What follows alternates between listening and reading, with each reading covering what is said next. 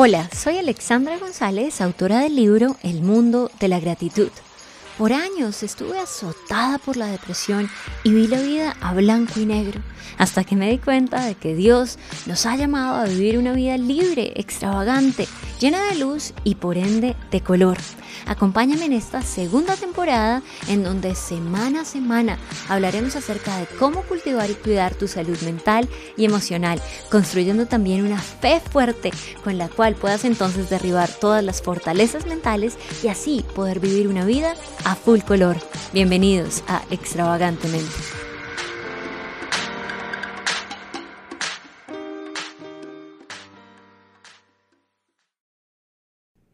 Hola a todos, un saludo muy muy especial. Bueno, estoy muy contenta por estar nuevamente con ustedes hoy. Ya casi un mes que no teníamos ningún episodio, porque bueno, este mes que, que ya pasa ha sido de muchísimo trabajo, pero también de iniciar nuevos proyectos y también un tiempo de descanso. Llegan momentos en nuestra vida en donde venimos con un frenesí y una, un acelere, una velocidad en tantas cosas que yo dije, no, necesito tiempo para mí, necesito decantar muchas cosas que están pasando. Necesito cuidarme más en muchos sentidos, un mes de ir al médico, de hacerme chequeos, de dormir mejor, de cuidarme, de leer más, porque es necesario, es necesario. Llega un momento en donde nuestro cuerpo, nuestra mente, pero también nuestro espíritu nos pide quietud, nos pide escuchar.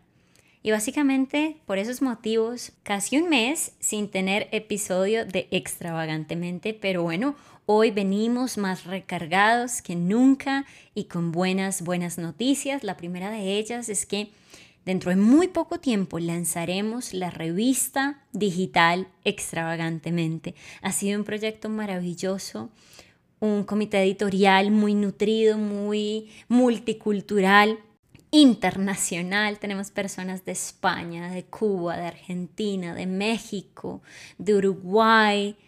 Eh, en fin, ha sido algo tan, tan hermoso, obviamente también de Colombia y, me llena de, alegría, de felicidad, me da fuerzas para levantarme, saber que estamos haciendo algo que contribuye al cuidado y a la cultivación de la salud mental.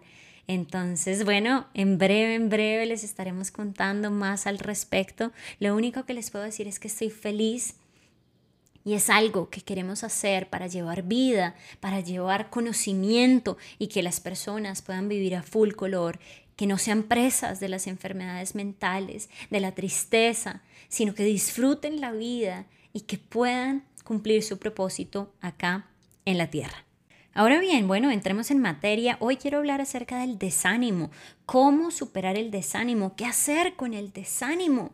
Y creo que en este año y medio que llevamos de pandemia, unos más confinados que otros, es algo que ha venido tal vez en algún momento. ¿Qué es el desánimo en primer lugar? Es un estado de ánimo bajo.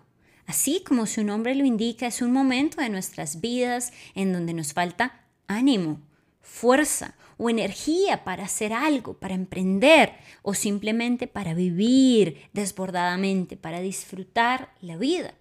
Algunos tal vez nos, nos, ha venido ese desánimo, que es ese sentimiento de, de estar hundidos y tal vez nos ha tocado por algunos minutos, pero tal vez a otros por días, por meses. Y cuando ya esta situación toca años de tu vida, que te sientes desanimado, no sales de tu cama, ahí ya estaremos hablando de algo crónico que muy probablemente ya le habrá dado la mano a la depresión. Así que hay que tomar cartas en el asunto. Y lo he dicho muchas veces, pero hoy insisto. Aunque haya pasado mucho tiempo, aún hay salida. Así que bueno, hoy quiero compartir contigo algunas causas, algunas consecuencias, pero sobre todo hacer énfasis en las soluciones. Bueno, en primer lugar, miremos en qué momento aparece el desánimo. Hay muchos factores, es como una confabulación de factores. Puede ser uno, pueden ser dos, tres, cuatro, en fin. Así que hoy te comparto algunos de los más comunes y puede ser una ruptura sentimental, tal vez cuando tenemos un apego, cuando hemos forjado una relación con alguien y se rompe o la persona muere o nos separamos por X o Y motivo, ahí pareciera como que la vida pierde el sentido, aparentemente, pero no es así, ya lo vamos a ver más adelante. También puede ser problemas de salud que te dañan tus rutinas diarias, te dañan esos hábitos que tú ya has estado viviendo, alimentando por años. Pero también puede ser eh, una adicción a las drogas, al alcohol o simplemente algo traumático que todos podemos experimentar o hemos experimentado de hecho. Puede ser un abuso sexual, puede ser una pérdida laboral, en fin, también tenemos cosas tan básicas como que estás lleno de trabajo y no sabes cómo manejar tu vida, o inclusive cuando ese mismo trabajo que inclusive te satura no te gusta, cuando no lo disfrutas. Y tal vez esto te está afectando tus, tus situaciones eh, familiares, relaciones con tus pares, eh, te trae estrés y además no tienes una red de apoyo. Cuando estás lidiando con estos temas solo, o sola, pareciera que el mundo te está hundiendo, te está absorbiendo y no sabes qué hacer. Y ahí es cuando dices como, no sé, o sea, prefiero aislarme, pero el aislamiento, vamos a verlo, y lo hablamos en el, en el episodio de la soledad, es letal, porque entonces esos sentimientos y esos pensamientos negativos se van a exacerbar. Estoy solo, nadie me quiere, mi vida no vale nada. Son pensamientos negativos que en breves minutos vamos a saber cómo mitigarlos. Así que abordemos qué papel juegan los pensamientos. Yo sé que lo he dicho muchas veces, pero vale la pena recalcarlo. Nosotros finalmente vamos a actuar con base en lo que creemos y creemos lo que pensamos, no necesariamente lo que sabemos. Nuestros pensamientos pueden ayudarnos o dañarnos e incluso pueden afectar nuestro cuerpo. También afectan ese estado de ánimo y bueno, básicamente esos pensamientos están dentro de nosotros. Las personas no saben lo que nosotros estamos pensando.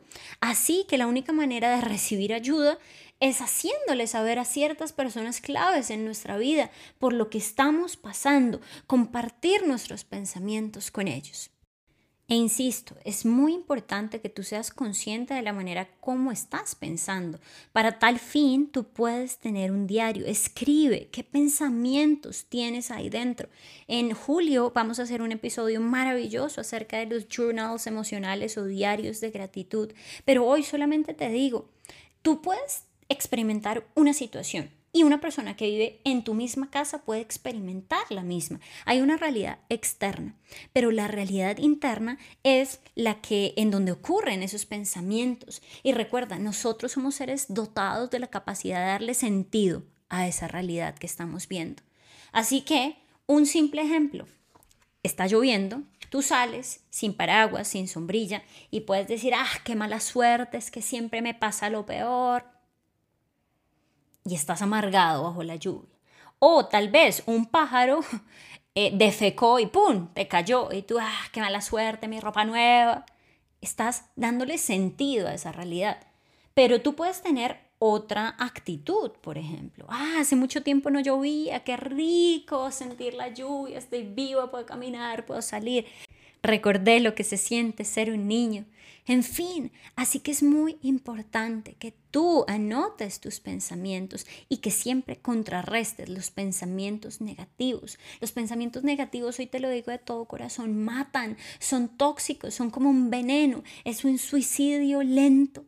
Y este monitoreo mental tiene que ser a diario, porque las realidades que enfrentamos son diarias. Salimos al banco tal vez, o estamos en una clase virtual, o tenemos una conversación conflictiva o no conflictiva con una pareja o tal vez con un familiar, así que es muy importante estar chequeando, monitoreando ese tipo de pensamientos que los psicólogos han denominado pensamientos enemigos y por el contrario, cultivar los pensamientos amigos. Y hoy te quiero compartir algunos pensamientos enemigos que se publicaron en un estudio que hizo el Centro de Psicología Delta en Barcelona, España.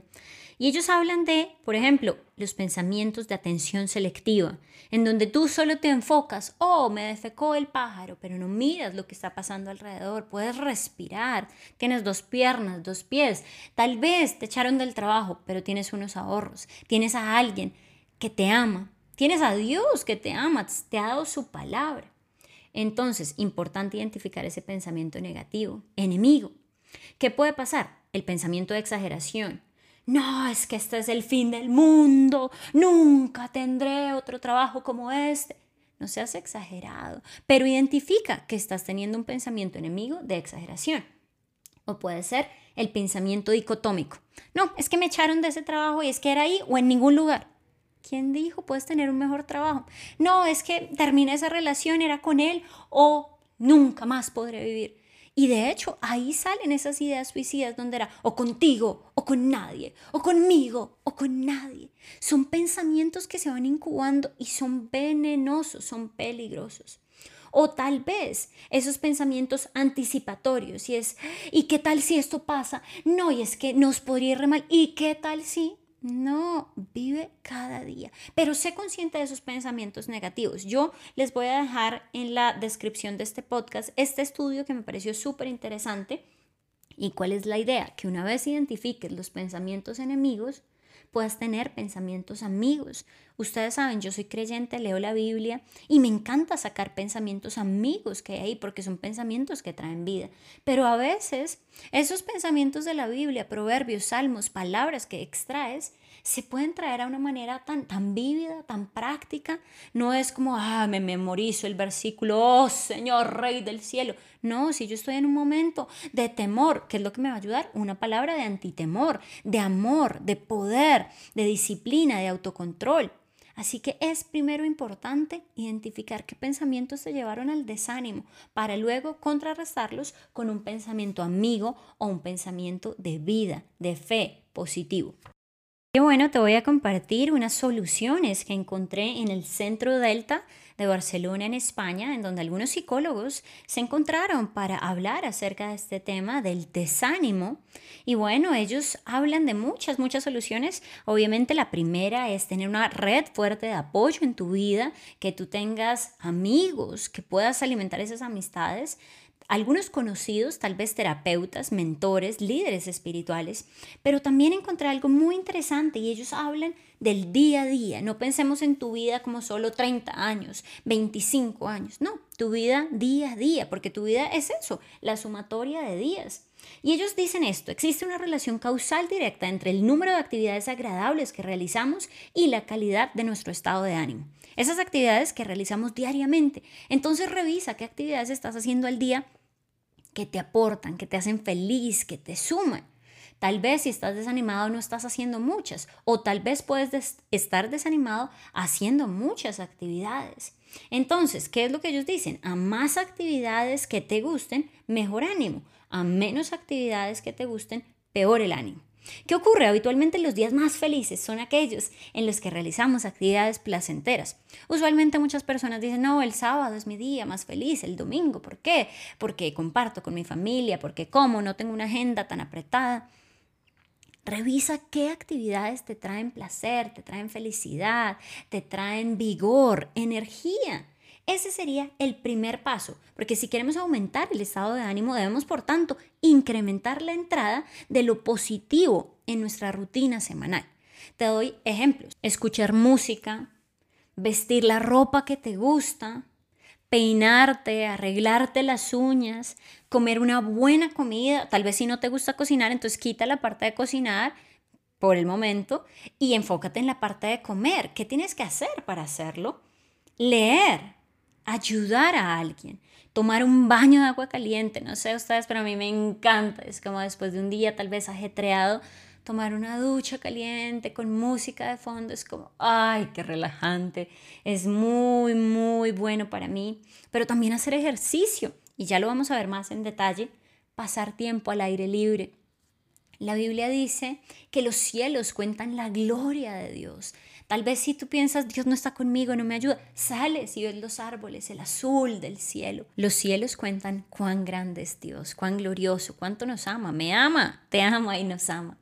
Y bueno, los, los psicólogos del Centro Delta de Psicología tienen un cuadrito muy interesante y es básicamente la primera columna, actividades agradables que hiciste en el pasado. ¿Qué te causó alegría, felicidad en el pasado? Tener el segundo cuadrito, la segunda columna, actividades agradables que haces hoy en día. Y la tercera columna, actividades agradables que haces en el futuro. Esto te va a dar como, como algo visual, una gran foto de qué te hacía feliz en el pasado. Y tú puedes decir, bueno, yo participaba en competencias, eh, servía en esta organización, leía más libros. ¿Cuáles haces hoy? Y tal vez hoy hay pocas. Y ahí es donde entra el desánimo porque no estás haciendo actividades que le agreguen valor a tu vida, ni tú agregándole valor a otros. Pero también escribe las actividades futuras, algo que te gustaría hacer que nunca has hecho. Tal vez puedes decir, bueno, me gustaría aprender a bailar, me gustaría aprender a hablar en público, o quizás quisiera ser voluntario en una organización, quisiera tener un mejor carro, pero anótalo, visualiza esas cosas, porque ya no estás en el pasado, pero el pasado te da una luz de lo que a ti te gusta, de quién tú eres, de tu esencia. Y el futuro te da una luz de cosas que pueden ser retos. Y el presente es, es, es lo que tienes que ver en este momento, lo que tienes que evaluar, porque recuerda, las actividades que te traen felicidad y en las cuales tú también das felicidad a otros, son aquellas que te suben el ánimo. Obviamente aquí vale la pena aclarar, tenemos que poner metas realizables que nos traigan satisfacción y no frustración. Si yo ni siquiera manejo una bicicleta, yo no puedo decir mi meta en un mes es manejar un avión. No, eso es ser iluso, me voy a frustrar. Pero cosas que sean tal vez a mediano, corto, largo plazo, en donde evalúe ventajas y desventajas, posibilidades, pedir ayuda, tener una red para poder cumplir esas metas y mirar la viabilidad de las mismas. Ahora bien, hay un cuadrito que también tienen en el centro delta que me gustó mucho y es otro de tres columnas. La primera es, escribe tu estado de ánimo al inicio del día o sea consciente de 1 a 10 ok, hoy me siento 10, me siento 7, me siento 8. Haz una actividad agradable y escribe cuál es. Esa es la segunda columna. Por ejemplo, leer un libro. Y escribe en la tercera columna cómo te sientes después de hacer esta actividad. Tal vez si en la mañana estabas en 7, pero leíste y te gusta leer, 9, estoy en 9. Ok, checked. Porque es algo que te está añadiendo valor. Pero puedes escribir infinidad de actividades. Y recuerda, realizar actividades agradables nos hace sentirnos mejor con nosotros mismos, con los demás. Y también nos ayuda a prestarle atención a las cosas positivas que están pasando en nuestra vida. Con relación a las negativas, siempre nos ayuda a ver más lo bueno que lo negativo. Y con esas actividades agradables retomamos fuerzas, el ánimo se sube es importante entonces que le prestes atención a qué actividades agradables estás haciendo en tu día a día. Y finalmente, este estudio que les comento del grupo Delta, que lo voy a citar aquí en la, en la descripción del podcast, incluye dos temas fundamentales. Dicen que el ejercicio físico es muy importante y lo hemos hablado en muchos episodios, pero obviamente el realizar ejercicio físico no solamente es bueno para tu cerebro, sino que también nos ayuda a enfocarnos en lo bueno, en el momento, no en lo que no tenemos, en ese futuro que todavía está lejos o en ese pasado doloroso, eventos tortuosos, sino que nos ayuda a disfrutar el momento, a estar emocionalmente conectados con el momento. Acá es importante considerar que todos tenemos diferente potencial físico, diferente edad, situación, presupuesto para hacer diferentes actividades, pero en primer lugar, sé consciente de la importancia del ejercicio físico. No esperes a que ya estés al borde de una situación dura, sino que de manera inclusive preventiva puedas hacerlo. Y aquí en el estudio hacen preguntas. ¿Qué me podría decir a mí mismo tú, ¿qué te podrías decir a ti mismo para ayudarte a hacer ejercicio y dejar la pereza? Porque a veces uno quiere decir, ¿qué me dices tú? No, pero ¿qué te dirías tú a ti mismo? Proyectate unos 10 años adelante si sigues en esta misma onda, en esta misma situación. Hoy, ¿qué te dirías a ti mismo? ¿Por qué hacer ejercicio? Porque te amas, porque te quieres cuidar, porque quieres estar vigoroso, vigorosa, quieres estar hermosa, amarte. Y no es un tema de estar gordo o flaco, es un tema de sentirse bien, de estar sano, saludable, no de correr dos peldaños en una escalera y ya estar fatigado. No, que estés vital, que estés lleno de energía, de ánimo. No de desánimo, sino lleno de ánimo. Y te voy a dar un ejemplo. Boxeo. Yo empecé a hacer boxeo este año ya de manera más asidua y todos tenemos diferentes motivaciones. Yo a veces me veía en las fotos y tenía un poquito de brazo de tía, entonces, bueno, no sé si en sus países es lo mismo, pero en mi país es como cuando ya tienes un poco de flacidez en el brazo, se le dice brazo de tía. No sé por qué, pero bueno. entonces yo dije, no, yo no puedo tener brazo de tía, o sea, soy disciplinada, indisciplina jamás. Entonces yo me propuse, lo voy a hacer y tenía una razón clara, porque no quiero tener brazo de tía, porque quiero estar fuerte, me quiero poner manga sisa y verme fuerte, vigorosa.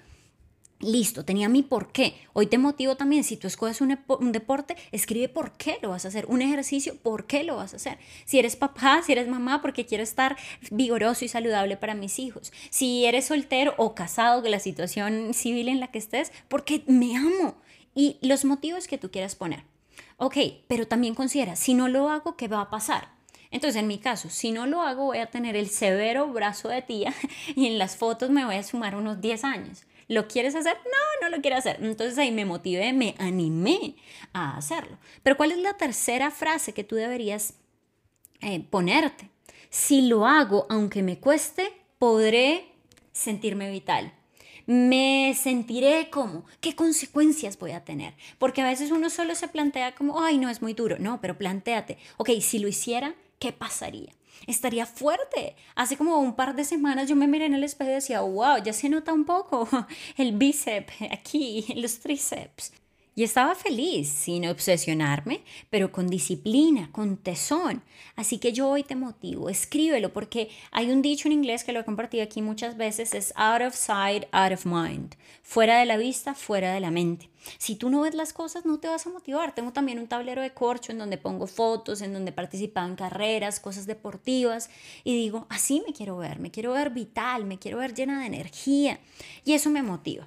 Por otro lado, el Centro Delta de Psicología también anota la importancia de la nutrición. Si bien en estos momentos de desánimo a veces comemos muy poco, hay inapetencia hasta total, también hay casos en donde hay glotonería, las personas se, se colman de ansiedad y quieren es comer mucho. Por lo cual es importante ir al nutricionista, conocer un poco más del tema, saber un poco de la pirámide alimenticia ¿Qué ocurre a veces? Y desafortunadamente en muchos casos comemos muchas cosas refinadas, paquetes llenas de químicos. Esto no nos va a ayudar. O los que dicen no voy a comer nada, tampoco nos va a ayudar. Es importante que tengamos un abanico de colores en el plato, frutas, verduras. Eso también nos llena de energía ciertos carbohidratos, no obviamente solo carbohidratos, porque si bien los carbohidratos dan energía, pero si no así quemas la energía, pues obviamente se condensa esa energía calórica en el cuerpo y tampoco es lo que queremos. Bueno, a manera de resumen, solo quiero que tengas en mente, es importante identificar los pensamientos negativos o enemigos que estás alimentando, que están habitando ahí en tu cabeza. Escríbelos y trata de tener el contrapensamiento, el pensamiento amigo, el pensamiento positivo, algo que te dé vida, vigor, esperanza, fuerza. Pero identifícalos porque tú no puedes pelear contra un enemigo que no has identificado. Número dos, actividades de valor, actividades agradables en tu día a día. Anota cuáles son esas actividades, hazlas deliberadamente, conscientemente, de manera realista y ten una red de apoyo también que te ayude a hacer esas actividades y personas que sean autoridad en el tema, que puedan hablar contigo, que tú puedas sacar lo que hay dentro de tu corazón, pero también la parte de ejercicio y alimentación.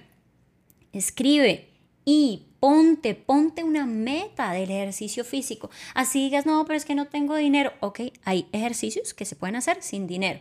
No, pero es que este ejercicio es en grupo.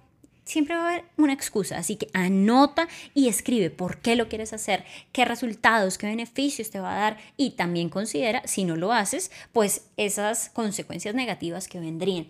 Con el tema de la alimentación, lo mismo, muy, muy consciente estudia un poco al respecto, ve al nutricionista y aunque no quieras, aliméntate bien, porque hay cosas que a veces no queremos, pero redundarán en nuestro beneficio. Así que bueno, esos son unos pasos muy prácticos para dejar el desánimo de lado. Recuerda que no estás solo, sola. Muchos de nosotros hemos experimentado el desánimo, pero no dejes que se anide en ti, no dejes que habite en ti. Tal vez que vaya como fuera un hotel, es un fin de semana, pero luego te pones las pilas y lo echas a escobazos. No te puedes quedar acá desánimo. Tengo un propósito que cumplir, personas que amar, que servir, una vida por delante. Y no te creas esas mentiras que a veces vienen a atacar a las personas. ¿Y cómo se combate la mentira? Con la verdad. Y tú y yo sabemos que la verdad siempre va a venir de boca de nuestro Padre Celestial, pero también A veces esa verdad viene de boca, de amigos, de personas que nos aman. Y bueno, hoy solo oro y pido a Dios que te dé sabiduría para tener una red de amigos y contactos maravillosa. Un abrazo muy grande y hasta la próxima. Gracias por haberme acompañado en este episodio. Te invito a que te suscribas a este podcast y puedas compartir también este contenido con tus amigos y familiares. Hasta la próxima.